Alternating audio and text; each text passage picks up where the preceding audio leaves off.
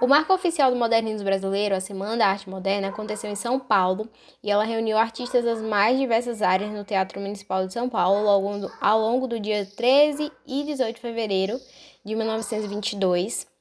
Apresentações musicais e conferências intercalavam-se às exposições de escultura, pintura e arquitetura com o intuito de produzir ao cenário brasileiro as mais novas é, tendências da arte. Influenciados pelas vanguardas europeias e pela renovação geral no panorama da arte ocidental, esses escritores, pintores, escultores, é, músicos uniram seus esforços para apresentar suas produções ao grande público. A reunião das tendências estéticas que tomavam forma em São Paulo e Rio de Janeiro desde o início do século, a Semana da Arte Moderna também revelou novos grupos, novos artistas, novas publicações, tornando a arte moderna uma realidade cultural no Brasil.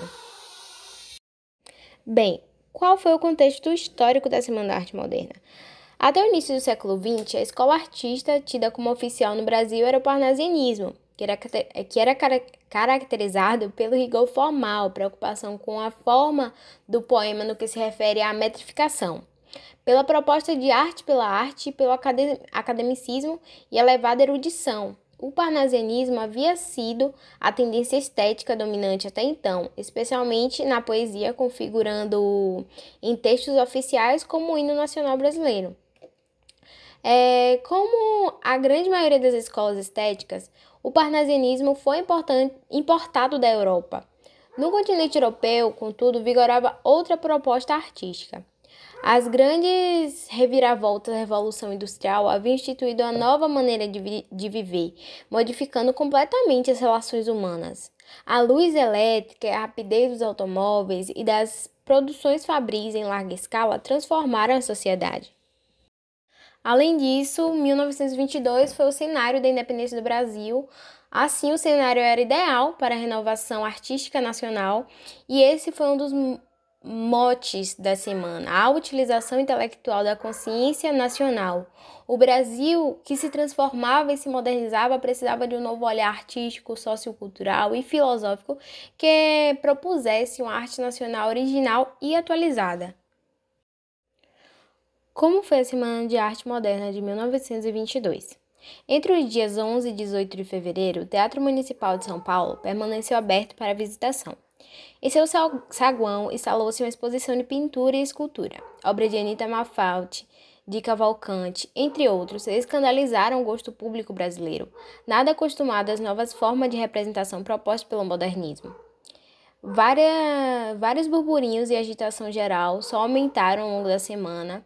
Além da exposição, o evento contou com três é, festivais que envolviam apresentação de música, dança, declamações de poesia e conferências, e aconteceu no dia 13, 15 e 17 de fevereiro.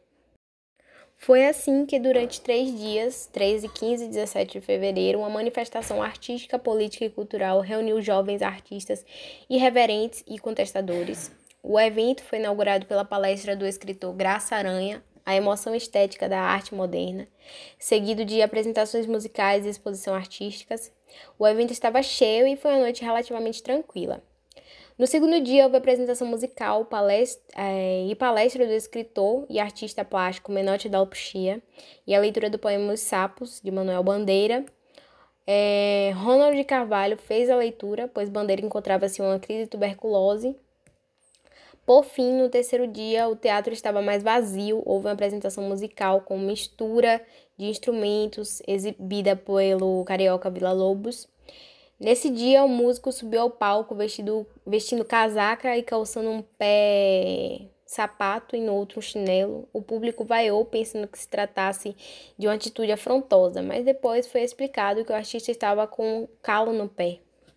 Principais artistas da Semana da Arte Moderna, nós temos o arquiteto Antônio Moya, Jorge, escritores Guilherme de Almeida, Luiz Aranha, Mário de Andrade, é, Menotti da Alpixia, Oswaldo de Andrade, músicos Alfredo Gomes, Hernani Braga, Gilmar Novaes, Heitor Villa-Lobos, pintores Anita Malfatti, Antônio Paim Vieira, é, Di Cavalcante, Fergnac.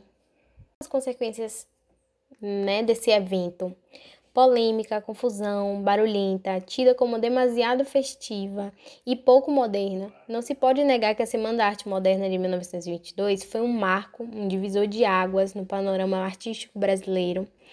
É, ela desencadeou as portas para uma grande liberdade no que diz respeito à produção e pesquisa estética no país, contribuindo para um florescimento intelectual e artístico.